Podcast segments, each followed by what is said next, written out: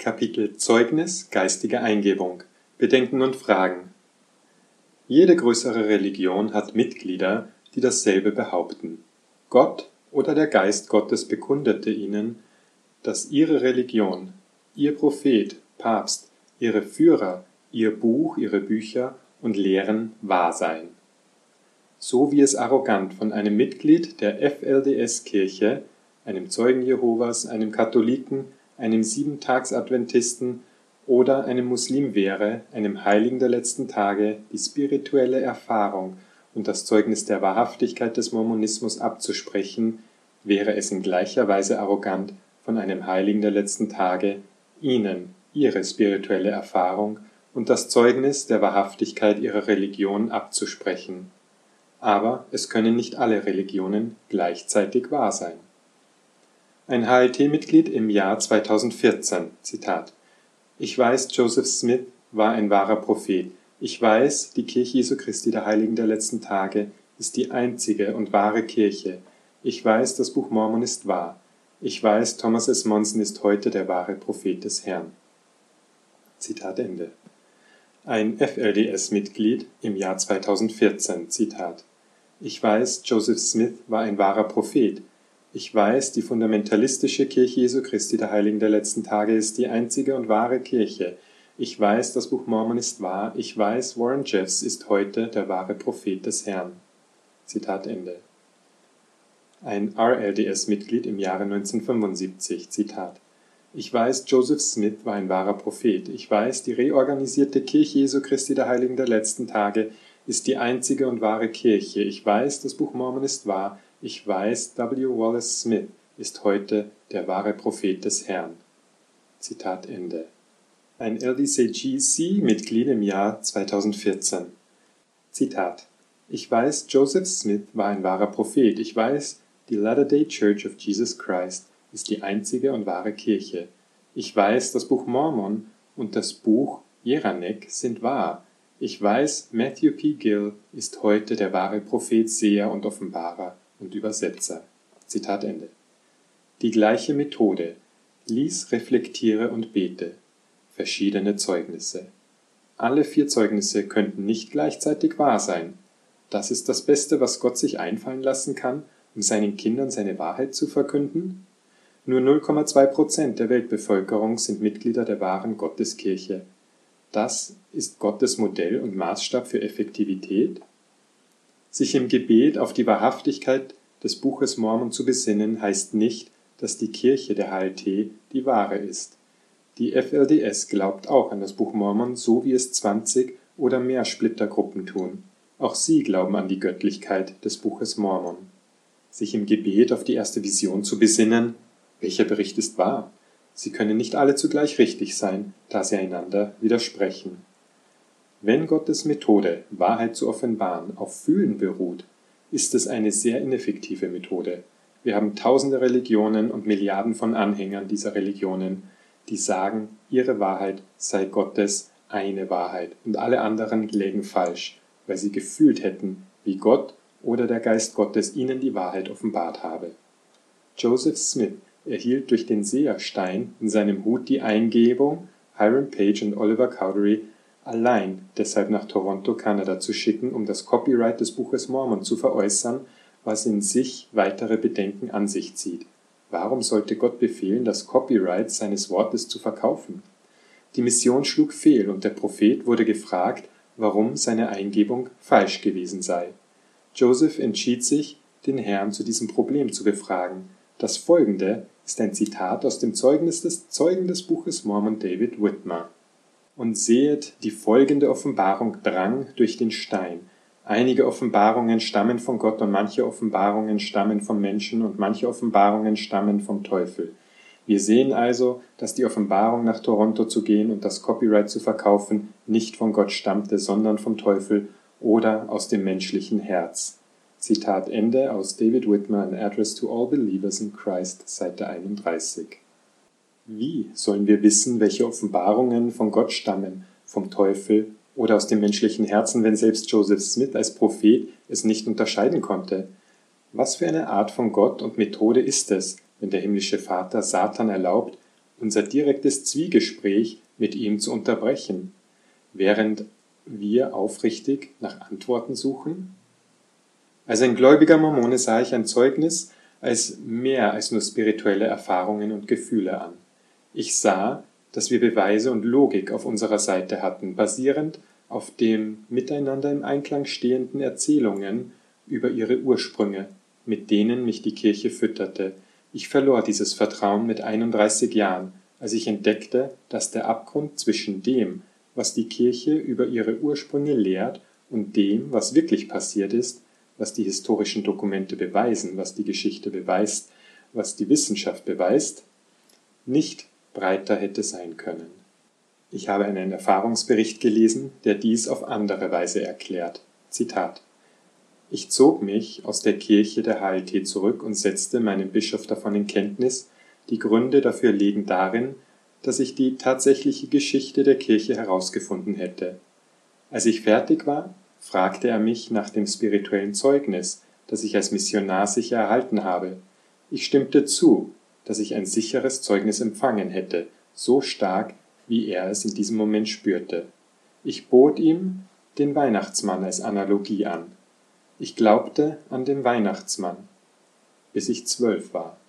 Ich weigerte mich, den Argumenten meiner Freunde zuzuhören, die die Wahrheit viel früher entdeckt hatten. Ich wusste es einfach, aber nachdem ich einmal die Wahrheit erfahren hatte, änderten sich meine Gefühle. Ich sagte ihm, Mormonen müssten den Glauben neu definieren, um glauben zu können. Üblicherweise ist Glaube ein Instrument, um den Abgrund zwischen der Grenze von Wissenschaft, Geschichte und Logik und dem zu überbrücken, von dem man hofft, es sei wahr. Der Mormonismus definiert Glauben um, so dass man sich das zu eigen macht, wovon man hofft, es sei wahr, gänzlich ungeachtet der Wissenschaft der Fakten und Geschichte. Zitat Ende. Paul H. Dunn Dunn war viele Jahre lang eine Generalautorität der Kirche. Er war ein sehr beliebter Redner, der erstaunliche, glaubensstärkende Geschichten über den Krieg und Baseball erzählte. Viele Jahre lang gab Dunn diese Geschichten in der Anwesenheit von Propheten, Aposteln und Siebzigern zum Besten. Geschichten, wie zum Beispiel Gott ihn beschützt habe, als die Geschosse feindlicher Maschinenpistolen seine Kleider, seine Ausrüstung und seinen Helm zerfetzten, ohne je seine Haut zu berühren, und wie er vom Herrn gerettet worden sei.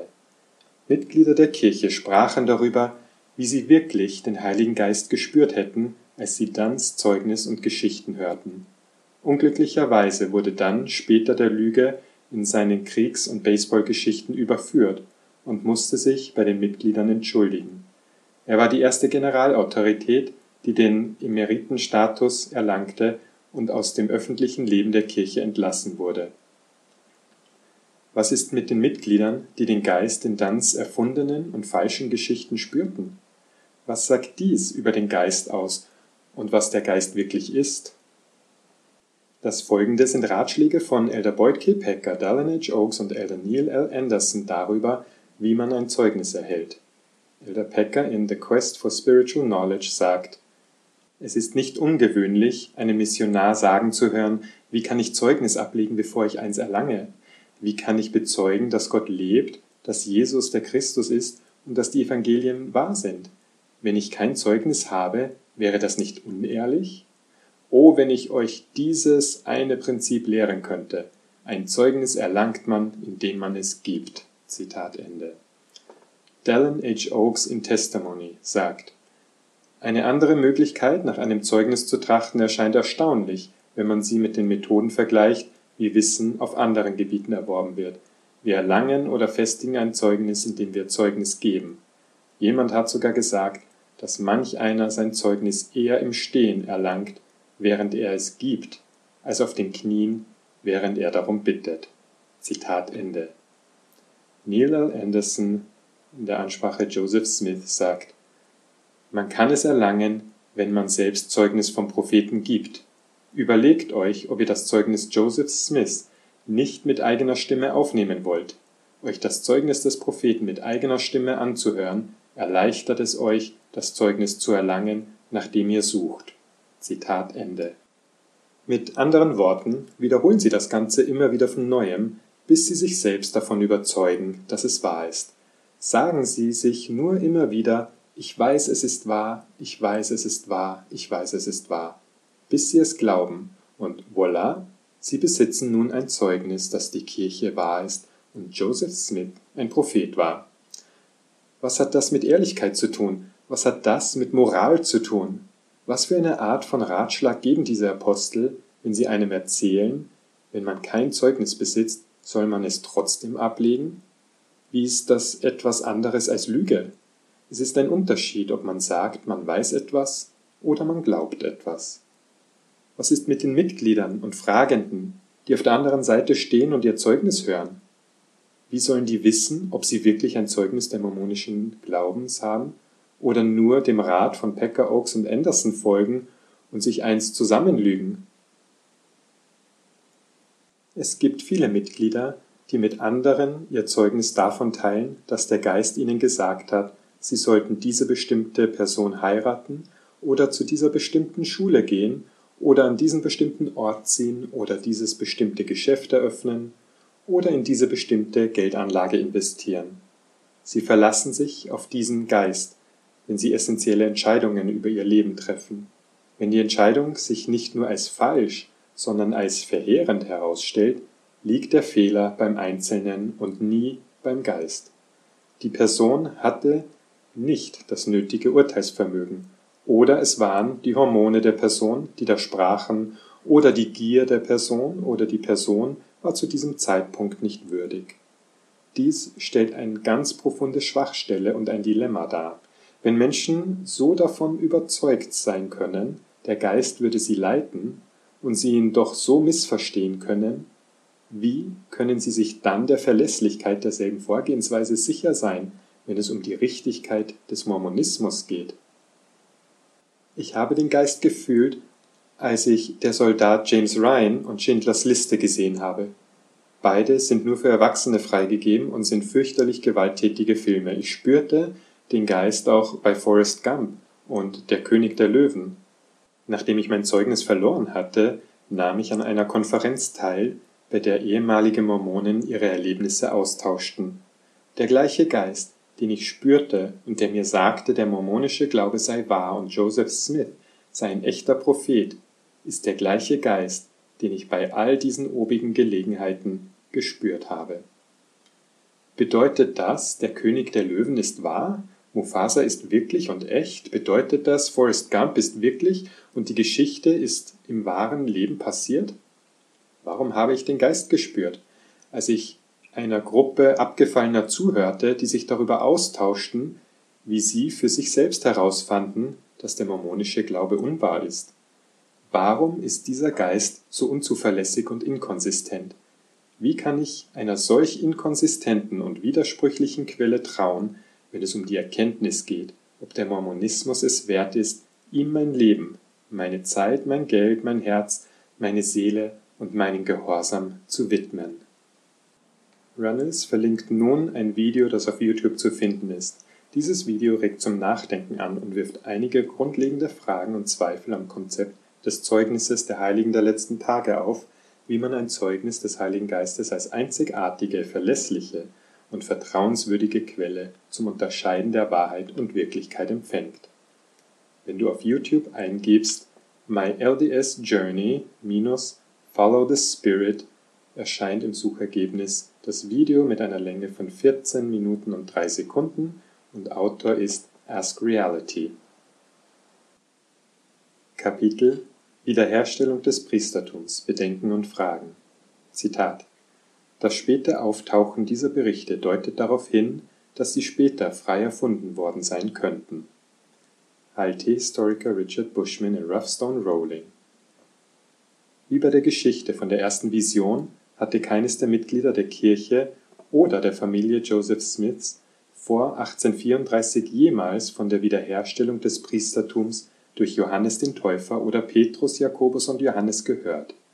Obwohl heute gelehrt wird, das Priestertum sei 1829 wiederhergestellt worden, ließen Joseph und Oliver vor 1834 nichts dergleichen verlauten. Warum benötigten Joseph oder Oliver fünf Jahre, um die Mitglieder der Kirche über das Priestertum aufzuklären.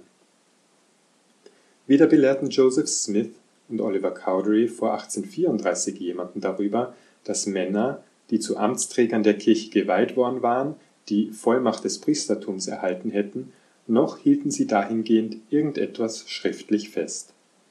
Joseph Smith und Oliver Cowdery änderten den Wortlaut früherer Offenbarungen, als sie 1835 Lehre und Bündnisse zusammenstellten, indem sie Verse über die Erscheinung von Johannes dem Täufer und Petrus, Jakobus und Johannes einfügten, als ob diese Erscheinungen in den früheren Offenbarungen im Buch der Gebote erwähnt worden wären, was nicht der Fall war. Wäre die Wiederherstellung des aaronischen Priestertums durch Johannes den Täufer in der Kirche vor 1833 niedergeschrieben worden, wäre sie im Buch der Gebote erwähnt. Sie ist allerdings im Buch der Gebote nicht zu finden.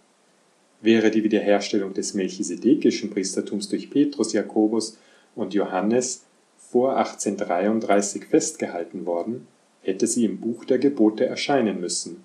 Sie ist allerdings im Buch der Gebote nicht zu finden. Es geschieht nicht vor der 1835er Ausgabe des Buches Lehre und Bündnisse, dass Joseph und Oliver die Ereignisse der Wiederherstellung des Priestertums rückdatierten und nachträglich in die Zeitspanne von 1829 bis 1830 einpassten.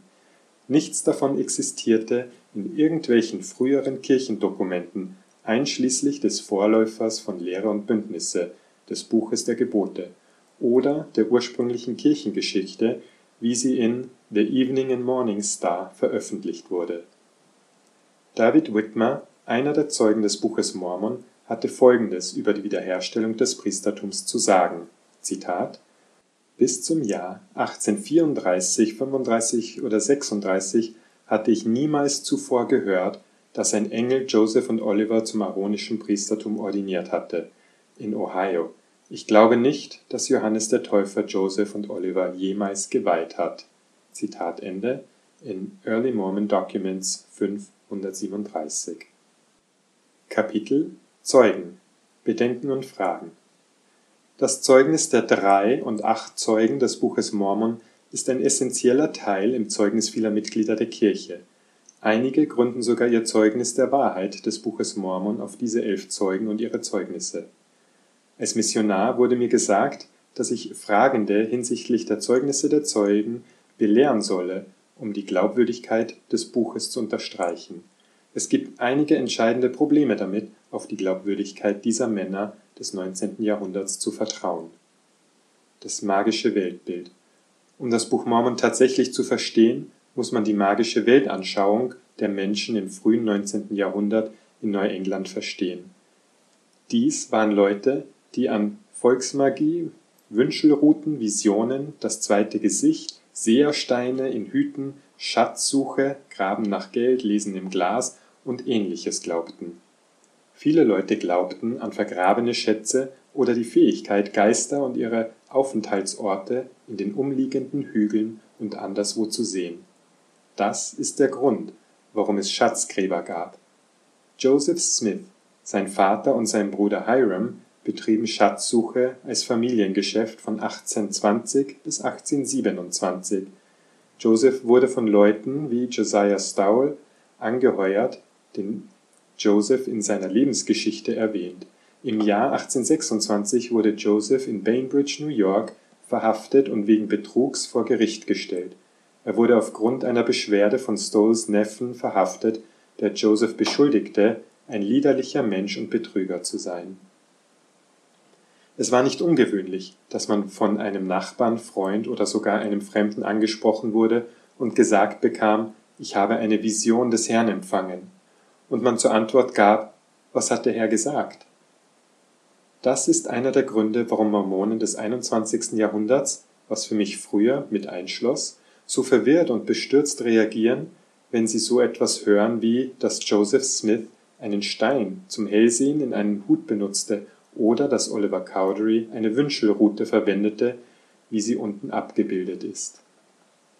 Die obige Wünschelrute wird in den Schriften erwähnt. In Lehr und Bündnisse 8 setzt die folgende Überschrift die Diskussion in Kontext.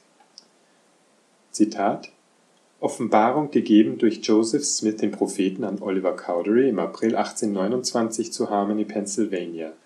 Im Laufe der Übersetzung des Buches Mormon hatte Oliver, der weiterhin als Schreiber diente und nach dem Diktat des Propheten schrieb, den Wunsch, mit der Übersetzungsgabe ausgestattet zu werden. Der Herr antwortete auf sein Flehen, indem er diese Offenbarung gewährte. Die Offenbarung besagt im relevanten Teil Nun ist dies nicht all deine Gabe, denn du hast noch eine Gabe, nämlich die Gabe Aarons. Siehe, sie hat dir vieles mitgeteilt. Siehe, es gibt außer der Macht Gottes keine andere Macht, die dir diese Gabe Aarons zukommen lassen könnte. Darum zweifle nicht, denn es ist die Gabe Gottes und du wirst sie in deinen Händen halten und wunderbare Werke verrichten. Und keine Macht wird imstande sein, sie dir aus deinen Händen wegzunehmen, denn es ist das Werk Gottes. Und darum was auch immer du mich bittest, dir auf diese Weise mitzuteilen, das werde ich dir gewähren und du wirst Kenntnis davon haben. Denke daran, ohne Glauben kannst du nichts tun, darum bitte im Glauben. Gehe nicht leichtfertig mit all diesem um, bitte nicht um das, was du nicht solltest. Bitte, dass du die Geheimnisse Gottes erfahren mögest und dass du Übersetzen und Kenntnis aus allen alten Aufzeichnungen empfangen mögest, die verborgen worden sind, die heilig sind und gemäß deinem Glauben wird dir geschehen. Vom Bericht in Lehr Bündnisse 8 wissen wir nicht wirklich viel darüber, was genau diese Gabe von Aaron ist, die Oliver Cowdery erhielt. Was ist die Gabe Aarons? Der Text gibt einige Hinweise. Oliver hat sie schon zuvor benutzt, da sie ihm vieles mitgeteilt hat. Es ist die Gabe Gottes. Sie soll in Olivers Händen gehalten werden und dort verbleiben, immun gegen alle Kräfte. Sie erlaubt Oliver, wunderbare Werke zu verrichten. Sie ist das Werk Gottes. Der Herr wird durch sie zu Oliver sprechen und ihm auf alles antworten, was er fragt, während er sie benutzt. Sie wirkt durch den Glauben, sie befähigt Oliver, antike heilige Dokumente zu übersetzen. Nur mit diesen Hinweisen bleibt die Gabe Aarons schwer zu identifizieren. Die Aufgabe wird allerdings sehr viel leichter, wenn wir uns die ursprüngliche Offenbarung, wie sie im Buch der Gebote enthalten ist, ansehen, einen Vorläuferband zu Lehre und Bündnisse, das von der HLT-Kirche vor 1835 verwendet wurde. Der Abschnitt 7 des Buchs der Gebote enthält Ausdrücke, die in Lehre und Bündnisse 8 geändert wurden. Die Bezeichnung Gabe Aarons war ursprünglich Rute oder Rute der Natur im Buch der Gebote. Zitat nun ist dies nicht alles, denn du hast eine andere Gabe, welches die Gabe ist, mit der Rute umzugehen. Siehe, sie hat dir Dinge gesagt, siehe, es gibt keine andere Macht außer Gott, die diese Rute der Natur in deinen Händen, in deinen Händen Dinge vollbringen lassen kann. Zitat Ende, das Buch der Gebote 7.3.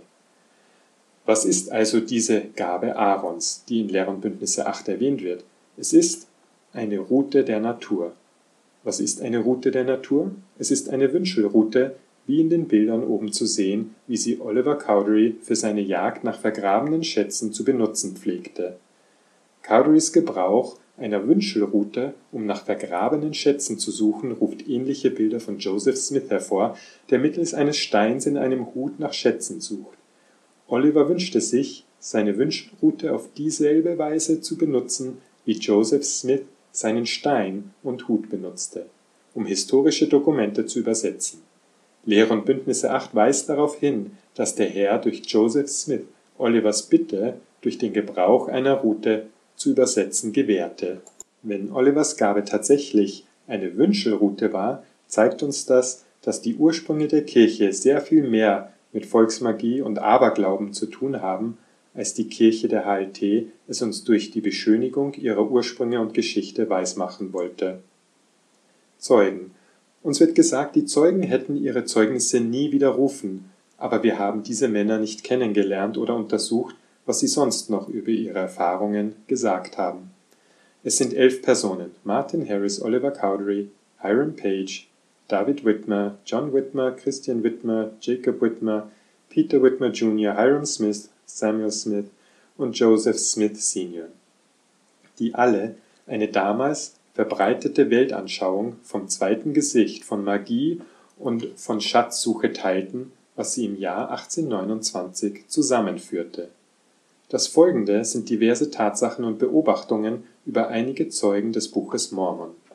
Zu Martin Harris Martin Harris war alles andere als ein kritischer Zeuge. Er wurde von vielen seiner Freunde als ein labiler, naiver und abergläubischer Mensch wahrgenommen.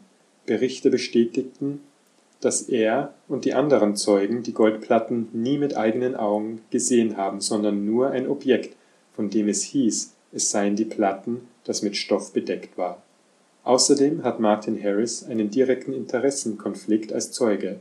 Er investierte finanziell massiv in das Buch Mormon, indem er seine Farm belieh, um das Buch Mormon zu finanzieren. Das folgende sind einige Berichte, die eine Tendenz zum Aberglauben von Martin Harris aufzeigen. Zitat Einmal, als er die Heiligen Schriften las, fasste er mehrfach fälschlich das Flackern einer Kerze als Zeichen auf, der Teufel wünsche, dass er aufhöre. Ein anderes Mal erwachte er aufgeregt in der Annahme aus dem Schlaf, ein Wesen so groß wie ein Hund habe auf seiner Brust gesessen, obwohl ein Bekannter, der in der Nähe war, nichts finden konnte, was seine Angst hätte bestätigen können. Einige kritische und möglicherweise unzuverlässige Aussagen berichteten von visionären Erlebnissen mit Satan und Christus und dass Harris einst erzählt habe, Christus balanciere auf einem Dachbalken. Zitat Ende von BYU-Professor Ronald W. Walker, Martin Harris Mormonism Early Convert. Weiteres Zitat. Wo er auch hinging, sah er Visionen und übernatürliche Erscheinungen ringsherum. Er sagte einem Gentleman in Palmyra nach einem seiner Ausflüge nach Pennsylvania, während die Übersetzung des Buches Mormons vonstatten ging, er habe unterwegs Jesus Christus gesehen, der in Gestalt eines Rehs zwei oder drei Meilen lang an seiner Seite entgangen gegangen sei und mit ihm so vertraut gesprochen habe, wie ein Mann mit dem anderen spricht. Zitat Ende, Brief von John A. Clark, 31. August 1840. Zitat Laut zweier Zeitungen in Ohio begann Harris kurz nach seiner Ankunft in Kirtland zu behaupten, er habe Jesus Christus gesehen und er sei einer der bestaussehenden Männer, denen er je begegnet sei. Er hat auch den Teufel gesehen, den er als vierfüßigen Burschen mit sehr glattem Haar beschrieb, und er hatte einen Kopf wie ein Maultier. Zitat Ende. Bevor Harris Mormone wurde, hatte er seine Religion bereits mindestens fünfmal gewechselt. Nach Josephs Tod setzte Harris dieses Muster fort, indem er sich fünf weiteren Sekten anschloss und sie verließ, einschließlich James Strang, für den Harris auf eine Mission nach England ging, anderer mormonischer Keimzellen und der Shaker. Harris schloss sich anderen Religionen nicht nur an, er bekannte und bezeugte für sie. Es wird überliefert, dass Martin mehrfach erklärte, er habe genauso viele Beweise für ein Buch der Shaker wie für das Buch Mormon aus The Braden and the Kelly Debate, Seite 173. Zusätzlich zu seiner Hinwendung zum selbsternannten Propheten James Strang war Martin Harris ein Anhänger eines weiteren selbsternannten mormonischen Propheten mit dem Namen Glenn Bishop. Wie Strang behauptete auch Bishop, Platten und Urim und Tumim zu besitzen sowie Offenbarungen des Herrn zu empfangen. Martin war einer von Glenn Bishops Zeugen dieser Behauptungen. Wenn jemand ihnen eine seltsame spirituelle Begegnung bezeugte, die er hatte, er ihnen aber auch erzählte, dass er sich mit Jesus unterhalten habe, der die Gestalt eines Rehs annahm, er den Teufel auf vier Füßen mit einem Eselskopf gesehen habe, er einen Teil einer steinernen Kiste abgeschlagen habe, die sich auf mysteriöse Weise unter die Erde bewegte, um der Gefangennahme zu entgehen, der einfache Dinge wie das Flackern einer Kerze als Zeichen des Teufels wertete, ihm ein Wesen erschien, das auf seiner Brust saß und das kein anderer sehen konnte, würden Sie, kein, würden Sie seine Behauptungen glauben? Oder würden Sie die nächste psychiatrische Klinik verständigen? Welche Glaubhaftigkeit besitzt Martin Harris angesichts seiner Widersprüchlichkeit, des Interessenskonflikts, des magischen Denkens und Aberglaubens, und warum sollte ich ihm vertrauen? David Whitmer David behauptete, vor der gemeinsamen Erklärung im frühen Juni 1829, dass er, Oliver Cowdery und Joseph Smith auf dem Weg nach Cumorah einen der Nephiten gesehen hätten, der die Aufzeichnungen in einem Ranzen mit sich trug. Einige Tage später sah das Trio, dass sich dieselbe Person unter dem Schuppen der Farm der Whitmers aufhielt. Aus An Insider's View of Mormon Origins, Seite 179. Im Jahr 1880 wurde David Whitmer um eine Beschreibung des Engels gebeten, der ihm die Platten gezeigt hatte. Whitmer antwortete, der Engel hatte keine klare Erscheinung oder Form. Als ihn der Reporter fragte, wie er denn dann Zeugnis ablegen könne, dass er einen Engel gesehen und gehört habe, antwortete Whitmer, hatten Sie noch nie Eindrücke? Worauf der Reporter erwiderte, dann hatten Sie Eindrücke, wie die Quaker, wenn der Geist sich bewegt, oder wie ein guter Methodist, wenn er seine Glückserfahrungen macht, ein Gefühl? Genau so, antwortete Whitmer. Aus Interview mit John Murphy, Juni 1880. Ein junger mormonischer Rechtsanwalt, James Henry Moyle, der Whitmer im Jahr 1885 befragte, erkundigte sich, ob die Möglichkeit bestünde, dass Whitmer getäuscht worden sei. Seine Antwort war eindeutig, dass er die Platten sah und den Engel mit unmissverständlicher Klarheit hörte. Aber Moyle war bei seinem Weggang nicht ganz zufrieden. Es war spiritueller, als ich erwartet hatte. Aufzeichnung aus dem Tagebuch Moyles, 28. Juni 1885. Whitmers Zeugnis schloss auch das folgende mit ein. Wenn Sie mein Zeugnis des Buches Mormon glauben, wenn Sie glauben, dass Gott uns drei Zeugen in seiner eigenen Stimme sprach, dann sage ich Ihnen, dass im Juni 1838 Gott erneut zu mir in seiner eigenen Stimme und aus dem Himmel gesprochen und mir befohlen hat, mich aus der Mitte der Heiligen der letzten Tage zu entfernen. Denn, wie sie sich vorgenommen hatten, an mir zu handeln, so würde auch an ihnen gehandelt werden. David Whitman, Address to All Believers in Christ. Wenn David Whitmer ein glaubhafter Zeuge ist, warum nutzen wir sein Zeugnis des Buches Mormon, während wir gleichzeitig sein anderes Zeugnis ignorieren, das besagt, dass Gott selbst zu Whitmer im Juni 1838 in seiner eigenen Stimme aus dem Himmel gesprochen und ihm befohlen habe, sich von der einzigen und wahren Kirche des Herrn abzuwenden.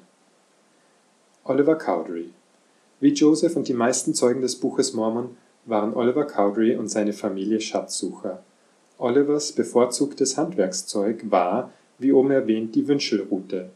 Er war als Routenmann bekannt, wie auch die anderen Zeugen hatte Oliver eine magische Weltanschauung. Oliver war kein objektiver und unabhängiger Zeuge. Als Schreiber des Buches Mormon, Mitbegründer der Kirche und Cousin Joseph Smiths einen ernsten Interessenkonflikt in Olivers Status als Zeuge. Das zweite Gesicht die Leute glaubten, sie könnten Dinge als Visionen vor dem geistigen Auge sehen. Sie nannten es das zweite Gesicht. Wir nennen es Vorstellungskraft. Es machte für diese Leute keinen Unterschied, ob sie etwas mit ihren echten Augen oder ihren geistigen Augen sahen, da beides ein und dasselbe war. Wie zuvor erwähnt, glaubten die Leute, sie könnten Geister und deren Aufenthaltsorte in den umliegenden Hügeln sehen, wie auch verborgene Schätze unter der Erde. Diese übernatürliche Weise, die Welt zu betrachten, wird in Lehren Bündnisse als die Augen unseres Verständnisses bezeichnet. Wenn die Platten und die Erfahrungen so real und greifbar waren, wie es den Mormonen des 21. Jahrhunderts zu glauben nahegelegt wird, warum sollten die Zeugen die folgenden Aussagen treffen, wenn sie die Platten und die Erfahrung beschrieben Zitat: Beim Gebet geriet ich in einen Zustand der Verzückung, und in diesem Zustand erblickte ich den Engel und die Platten. Ich sah die Platten nie nur in einem Zustand der Vision der Verzückung. Er sah die Platten nur mit seinem geistigen Auge, wie in einer Vision gezeigt. Sah die Platten nie mit seinem echten Augen, sondern nur in der Version oder in der Vorstellung. Sie wurden mir von einer übernatürlichen Macht gezeigt. Und weiters. Zitat, als ich zufällig hörte, wie Martin Harris in der Öffentlichkeit sagte, er habe die Platten nie mit seinen eigenen Augen gesehen, nur in der Vision oder Vorstellung, oder weder Oliver noch David, und auch, dass die acht Zeugen sie nie gesehen hatten und gezögert hatten, jenes Instrument aus diesem Grund zu unterzeichnen, aber überredet wurden, es doch zu tun, gab das letzte Podest nach. Meiner Meinung nach war unser Fundament zerbröckelt und die ganze übergeordnete Struktur fiel wie ein Haufen Ruinen zusammen und daher drei Wochen später in der steinernen Kapelle schwor ich dem Buch Mormon ab, nachdem wir gesprochen hatten, stand Martin Harris auf und sagte, es tue ihm leid um jeden Mann, der das Buch Mormon zurückweise, denn er wisse, dass es wahr sei.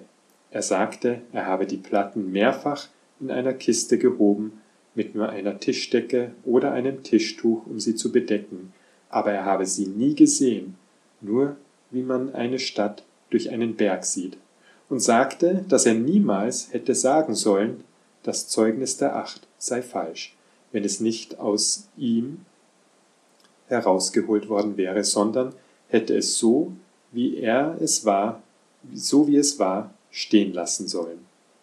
Ein Brief von Stephen Burnett an Brother Johnson, 15. April 1838 in Joseph Smith Letterbook.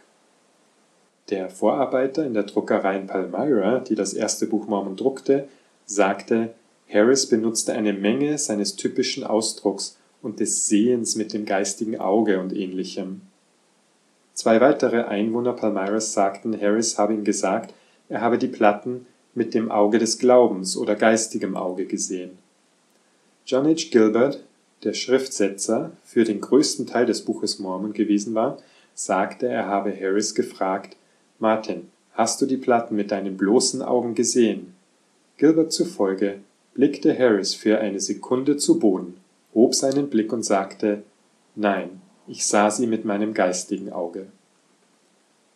Wenn diese Zeugen tatsächlich die Platten wie jeder andere auf dem Planeten als greifbare Gegenstände gesehen hätten, warum dann so seltsame Aussagen wie ich habe sie nie gesehen, nur wie ich eine Stadt durch einen Berg sehe? Was bedeutet das überhaupt? Ich habe noch nie eine Stadt durch einen Berg gesehen, haben Sie? Warum all diese bizarren Aussagen der Zeugen, wenn die Platten echt waren und das Ereignis real? Warum sollte man eine Vision oder übernatürliche Kraft brauchen, um wirkliche, physisch existierende Platten zu sehen, von denen Joseph sagte, sie seien in einer Kiste, die er mit sich herumtrug.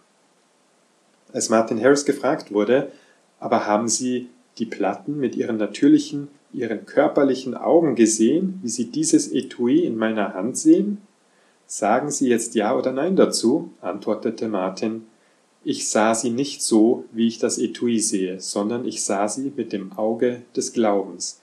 Ich sah sie genauso klar, wie ich alles um mich herum sehe, obwohl sie zu diesem Zeitpunkt mit einem Stück Stoff bedeckt waren.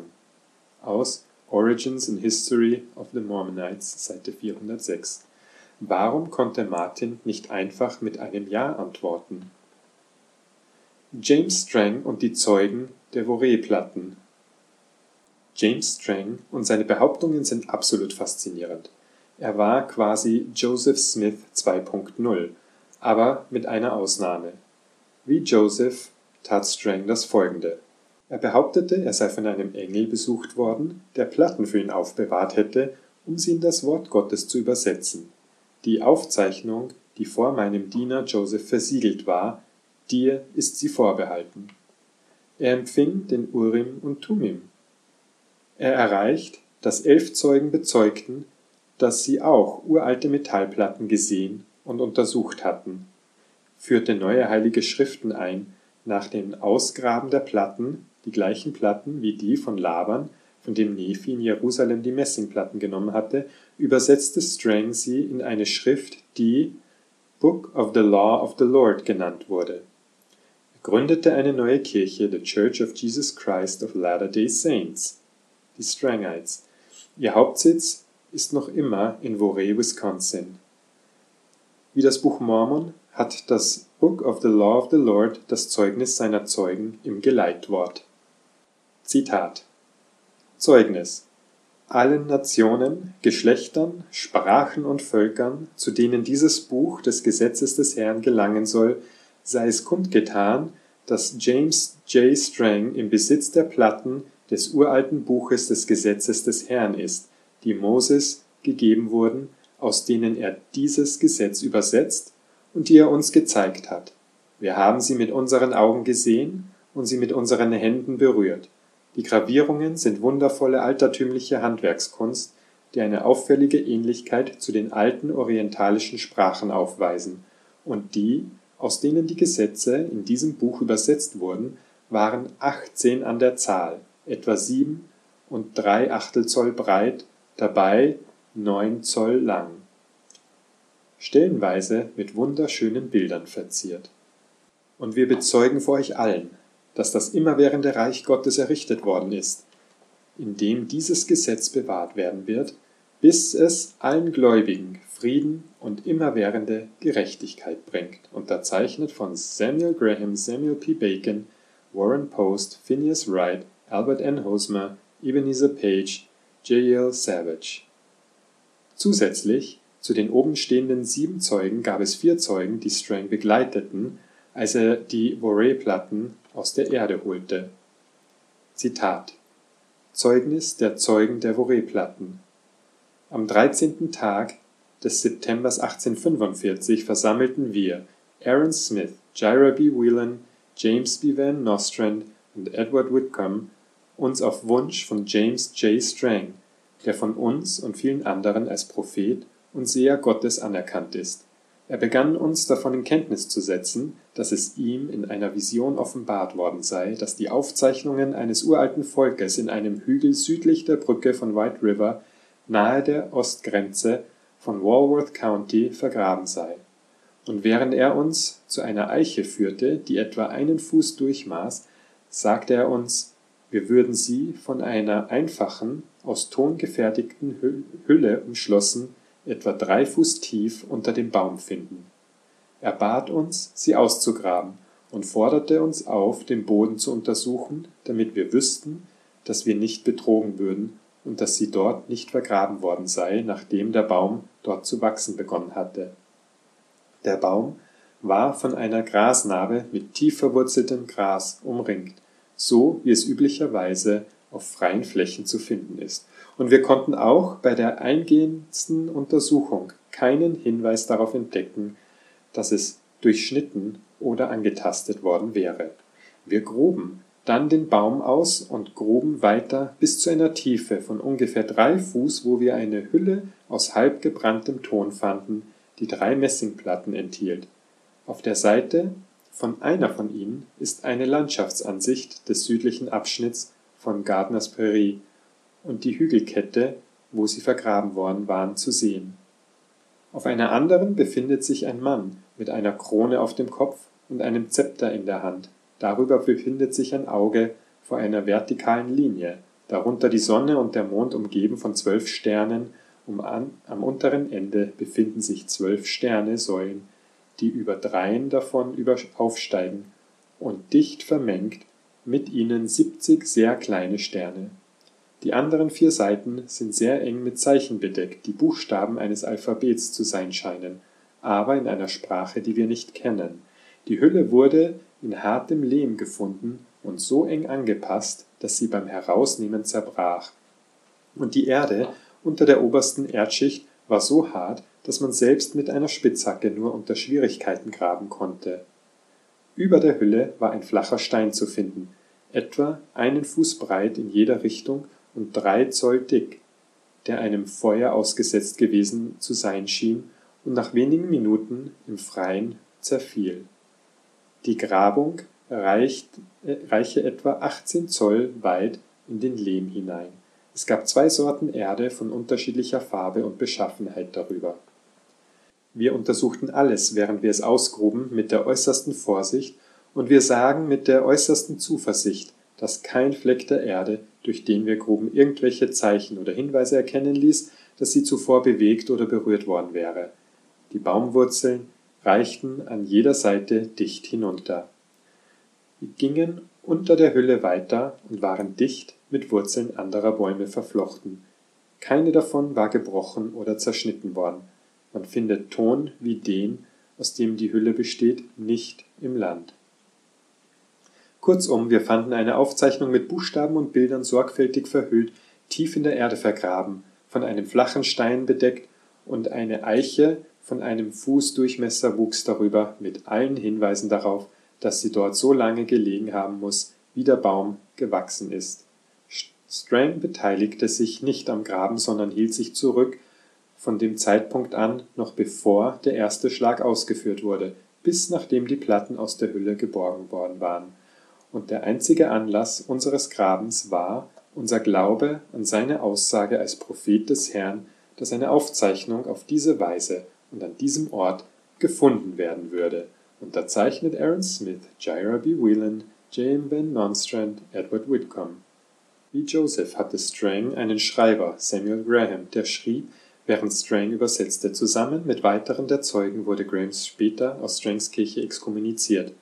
Es gibt keine direkten Beweise, dass irgendeiner der oben genannten elf Zeugen Strangs jemals sein Zeugnis von James Strang, den Vaury-Platten, Strangs Kirche oder Strangs göttlicher Berufung zurückgenommen hat. Jeder einzelne lebende Zeuge des Buches Mormon außer Oliver Cowdery akzeptierte Strangs prophetischen Anspruch, Josephs wahrer Nachfolger zu sein, und schloss sich ihm und seiner Kirche an. Darüber hinaus bestätigte jedes einzelne Mitglied von Joseph Smiths Familie, außer Hirams Witwe ebenfalls James Strang, als Propheten, Seher und Offenbarer, schloss sich ihm an und unterstützte ihn. Was sagt dies über die Glaubwürdigkeit der Zeugen des Buches Mormon aus, wenn sie sich so einfach von James Strang und seinen Behauptungen täuschen ließen, ein Prophet Gottes zu sein, der neue heiligen Schriften von antiken Platten ableitete und sich später als Betrüger herausstellte. Kein Dokument mit echten Unterschriften. Das, was einem Originaldokument der Zeugnisse der Zeugen am nächsten kommt, ist das Manuskript eines Druckers, geschrieben von Oliver Cowdery. Kein Name eines Zeugen außer dem von Oliver Cowdery liegt als Unterschrift vor, sie sind in Olivers eigener Handschrift geschrieben. Weiterhin gibt es kein Zeugnis von einem der Zeugen, mit der Ausnahme David Whitmers, das den exakten Wortlaut und die Aussagen des Manuskripts oder Äußerungen im Buch Mormon direkt bestätigt. Während wir Zeugnisse von den Zeugen haben, die in späteren Jahren durch Befragungen und Berichte von Augenzeugen und beeidete Erklärungen festgehalten wurden, entsprechen viele der Zeugnisse von manchen der Zeugen nicht den Aussagen und dem Wortlaut der Erklärungen im Buch Mormon zum Beispiel: Das Zeugnis der drei Zeugen, das Martin Harris mit einschließt, besagt, dass wir schauten und die Platten erblickten und die Gravuren darauf.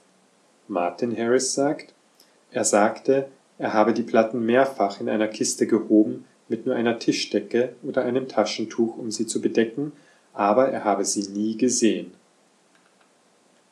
Ich sah sie nicht so, wie ich das Etui sehe, sondern ich sah sie mit dem Auge des Glaubens, ich sah sie genauso klar, wie ich alles um mich herum sehe, obwohl sie zu diesem Zeitpunkt mit einem Stück Stoff bedeckt waren.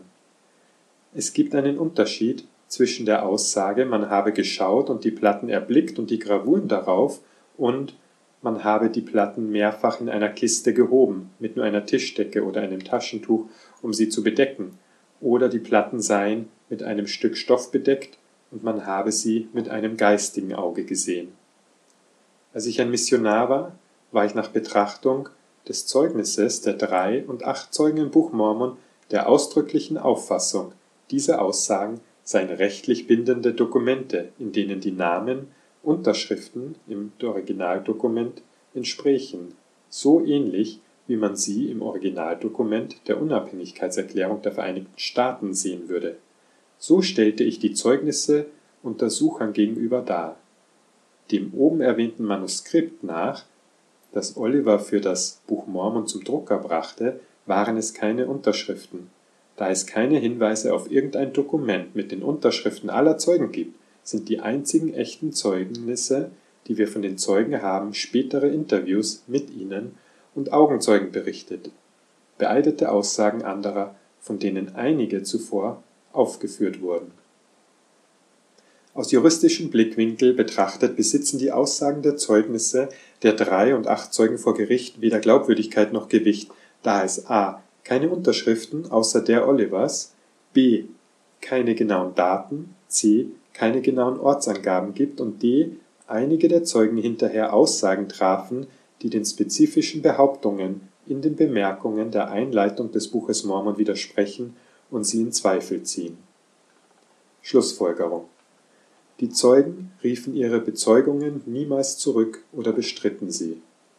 James Strangs Zeugen taten das auch nicht, selbst nachdem sie aus der Kirche exkommuniziert wurden und sich von Strang entfremdet hatten, noch taten es Dutzende von Joseph Smiths Nachbarn und Freunde die beeidete Aussagen zum Charakter Josephs und seiner Familie abgaben, noch taten es viele der Zeugen der Shaker, die beeidete Aussagen unterschrieben hatten, sie hätten einen Engel auf dem Dachfirst gesehen, der Sacred Roll and Book, verfasst von der Gründerin Anne Lee, hochhielt. Dasselbe gilt für Tausende von Leuten im Lauf der Jahrhunderte, die ihr Leben lang behaupteten, die Jungfrau Maria gesehen zu haben und ihre Erfahrungen als Beweis dafür anführten, der Katholizismus sei wahr. Es gibt auch Tausende von Zeugen, die nie ihre Bezeugungen (UFOs, Bigfoot, das Monster von Loch Ness, den Yeti, Aliens usw. gesehen haben) widerrufen haben. Das bedeutet nichts, Leute können ihr ganzes Leben lang an Dinge glauben und niemals widerrufen. Nur weil sie ihre subjektiven Erfahrungen niemals bestritten oder widerrufen haben, folgt daraus nicht, dass ihre Erfahrung und ihre Behauptungen wahr sind oder dass die Realität mit ihren subjektiven Erfahrungen übereinstimmt. Probleme Wenn wir über die Zeugen diskutieren, sollten wir nicht die ursprünglichen Berichte der Ereignisse, die sie bezeugten, übersehen. Die offiziellen Erklärungen im Buch Mormon sind nicht datiert unterschrieben. Wir haben keine Aufzeichnung mit ihren Unterschriften außer der von Oliver, und es gibt keine genaue Ortsangabe, wo sich die Ereignisse zutrugen. Es handelt sich nicht um elf rechtlich gültige beeidete Aussagen, sondern recht einfache Erklärungen, die von Joseph Smith mit dem Anspruch vorverfasst wurden, von drei Männern unterzeichnet worden zu sein, und eine weitere von acht. Alle Zeugen des Buches Mormon abgesehen von Martin Harris waren direkt oder durch Heirat mit den Smiths oder den Whitmers verwandt. Oliver Cowdery, verheiratet mit Elizabeth Ann Whitmer und Cousin Joseph Smith.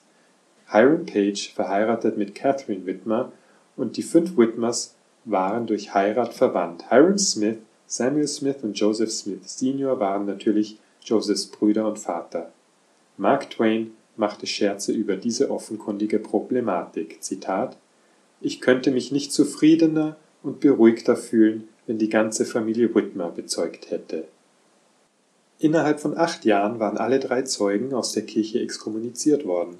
Joseph Smith sagte im Jahr 1838 das folgende über sie: Zitat, Solche Charaktere wie John Whitmer, David Whitmer, Oliver Cowdery und Martin Harris sind zu niederträchtig, um sie zu erwähnen, und wir hätten sie nur zu gern vergessen. Zitat Ende aus History of the Church, Band 3, Kapitel 15, Seite 232.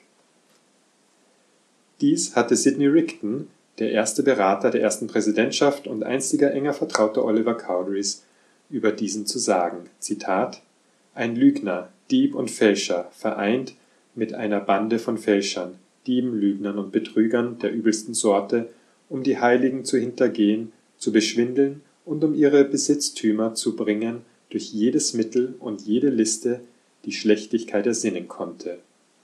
15. Februar 1841 in Letter and Testimony, Seite 6 bis 9. Was sagt es über die Zeugen und ihren Charakter aus, wenn selbst der Prophet und sein Berater in der ersten Präsidentschaft dachten, sie seien zweifelhaft? Wie in dem Abschnitt über Polygamie und Polyandrie erwähnt, konnte Joseph viele der 31 Zeugen beeinflussen und davon überzeugen, in einer beeideten Erklärung zu lügen und einen Meineid zu leisten, Joseph sei kein Polygamist liegt es außerhalb der Möglichkeiten, dass Joseph auch dazu fähig war, die Erfahrungen seiner eigenen Familie von Schatzsuchern, die an Magie glaubten, als Zeugen zu beeinflussen oder zu manipulieren? mormonische Männer, die bereits an das zweite Gesicht glaubten und die glaubten, Joseph sei ein wahrer Prophet Gottes? Wenn der Prophet Joseph Smith durch die Kinderhook-Platten in der Annahme täuschen lassen konnte, die gefälschten Platten aus dem 19. Jahrhundert seien eine tatsächliche Aufzeichnung eines Nachkommens von Ham, wie kann es als Beweis für irgendetwas gelten, wenn leicht zu täuschende Kerle wie Martin Harris die bedeckten Goldplatten in Händen hielten? James Strangs Behauptungen und die Zeugen der Vaury-Platten sind im Vergleich mit den Zeugen des Buches Mormon profiliert und viel beeindruckender. Strangs Zeugen waren nicht durch Blut oder Heirat miteinander verwandt, wie es die Zeugen des Buch Mormon waren. Einige der Zeugen waren nicht, ein, nicht einmal Mitglieder von Strangs Kirche. Die Vaury-Platten wurden in einem Museum sowohl für Mitglieder als auch Nichtmitglieder der Kirche zur Betrachtung und Untersuchung ausgestellt. Strang konnte vier Zeugen beibringen, die bezeugten, dass sie nach seinen Anweisungen tatsächlich die Platten für Strang ausgegraben hatten, während er darauf wartete. Sie bestätigten, der Boden habe zuvor unberührt ausgesehen. Die Shaker und Anne Lee. Die Shaker spürten, dass Christus zum zweiten Mal auf der Erde erschienen ist, in der Gestalt einer auserwählten Frau mit dem Namen Anne Lee, von uns anerkannt als unsere gesegnete Mutter für das Werk der Erlösung. Die Shaker glaubten natürlich nicht an das Buch Mormon, aber sie hatten ein Buch mit dem Titel A Holy, Sacred and Divine Roll and Book from the Lord God of Heaven to the Inhabitants of the Earth. Mehr als 60 Personen legten für The Sacred Roll and Book, das im Jahre 1843 veröffentlicht wurde, Zeugnis ab. Obwohl nicht alle von ihnen die Erscheinung von Engeln erwähnten, berichten einige von dem Besuch vieler Engel. Eine Frau berichtete von acht unterschiedlichen Visionen. Hier ist die Erklärung des Zeugnisses.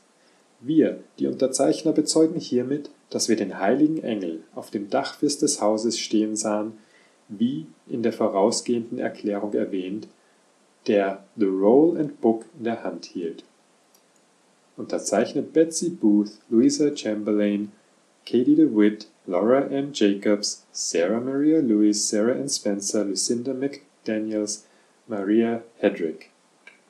Joseph Smith hatte nur drei Zeugen, die behaupteten, einen Engel zu sehen, aber die Shaker hatten eine große Anzahl Zeugen, die aussagten, sie sehen Engel und The Sacred Roll and Book. Es gibt über 100 Seiten von Zeugnissen lebender Zeugen, es gibt Hinweise darauf, dass Martin Harris The Sacred Roll and Book als göttliche Offenbarung akzeptierte. Clark Braden erklärte, Harris verkündete wiederholt, er habe genauso viele Beweise für ein Buch der Shaker wie für das Buch Mormon. Warum sollten wir den Zeugen des Buches Mormon glauben, aber nicht den Zeugen der Shaker? Was sollen wir aus Martin Harris Bemerkung entnehmen? Er habe genauso viele Beweise für das Shaker-Buch wie für das Buch Mormon. In Anbetracht der Zeugen James Strang, der Vauray-Platten, der Tatsache, dass alle Zeugen des Buches Mormon außer Martin Harris entweder mit Joseph Smith oder mit David Whitmer verwandt waren, oder der Tatsache, dass alle Zeugen Schatzsucher waren, die an das zweite Gesicht glaubten, und in Anbetracht ihres Aberglaubens und ihrer Reputation, warum sollte jemand im Glauben an ein Buch mit seinem Leben spielen, basierend auf etwas, das diese Männer ausgesagt oder behauptet haben, oder etwas, das auf der Seite mit den Zeugnissen der Zeugen im Buch Mormon steht. Der Fehler, den viele Mormonen im 21. Jahrhundert begehen, ist, die Zeugen des Buches Mormon als empirisch denkende, rationale Männer des 19. Jahrhunderts zu sehen, statt als die an Magie glaubenden, abergläubischen und nach Schätzen suchenden Männer, die sie waren. Sie haben die Eigenartigkeiten ihrer Weltsicht ignoriert und auf diese Weise ihre Erfahrungen als Zeugen missverstanden. Am Ende des Tages ist das alles egal. Die Zeugen des Buches Mormon und ihre Aussagen über die Goldplatten sind irrelevant. Es spielt keine Rolle, ob elf Schatzsucher des 19. Jahrhunderts mit magischer Weltanschauung dieselben Goldplatten sahen oder nicht. Es ist wegen einer simplen Tatsache egal. Joseph benutzte die Goldplatten nicht zur Übersetzung des Buches Mormon. Altertümliche Propheten machten sich die Mühe, die Goldplatten zu gravieren, zu lagern, zusammenzustellen, zu verstecken und zu beschützen. Und sogar Moroni musste als Engel erscheinen, alles obwohl Joseph Smith sie allein durch einen Stein in seinem Hut übersetzen konnte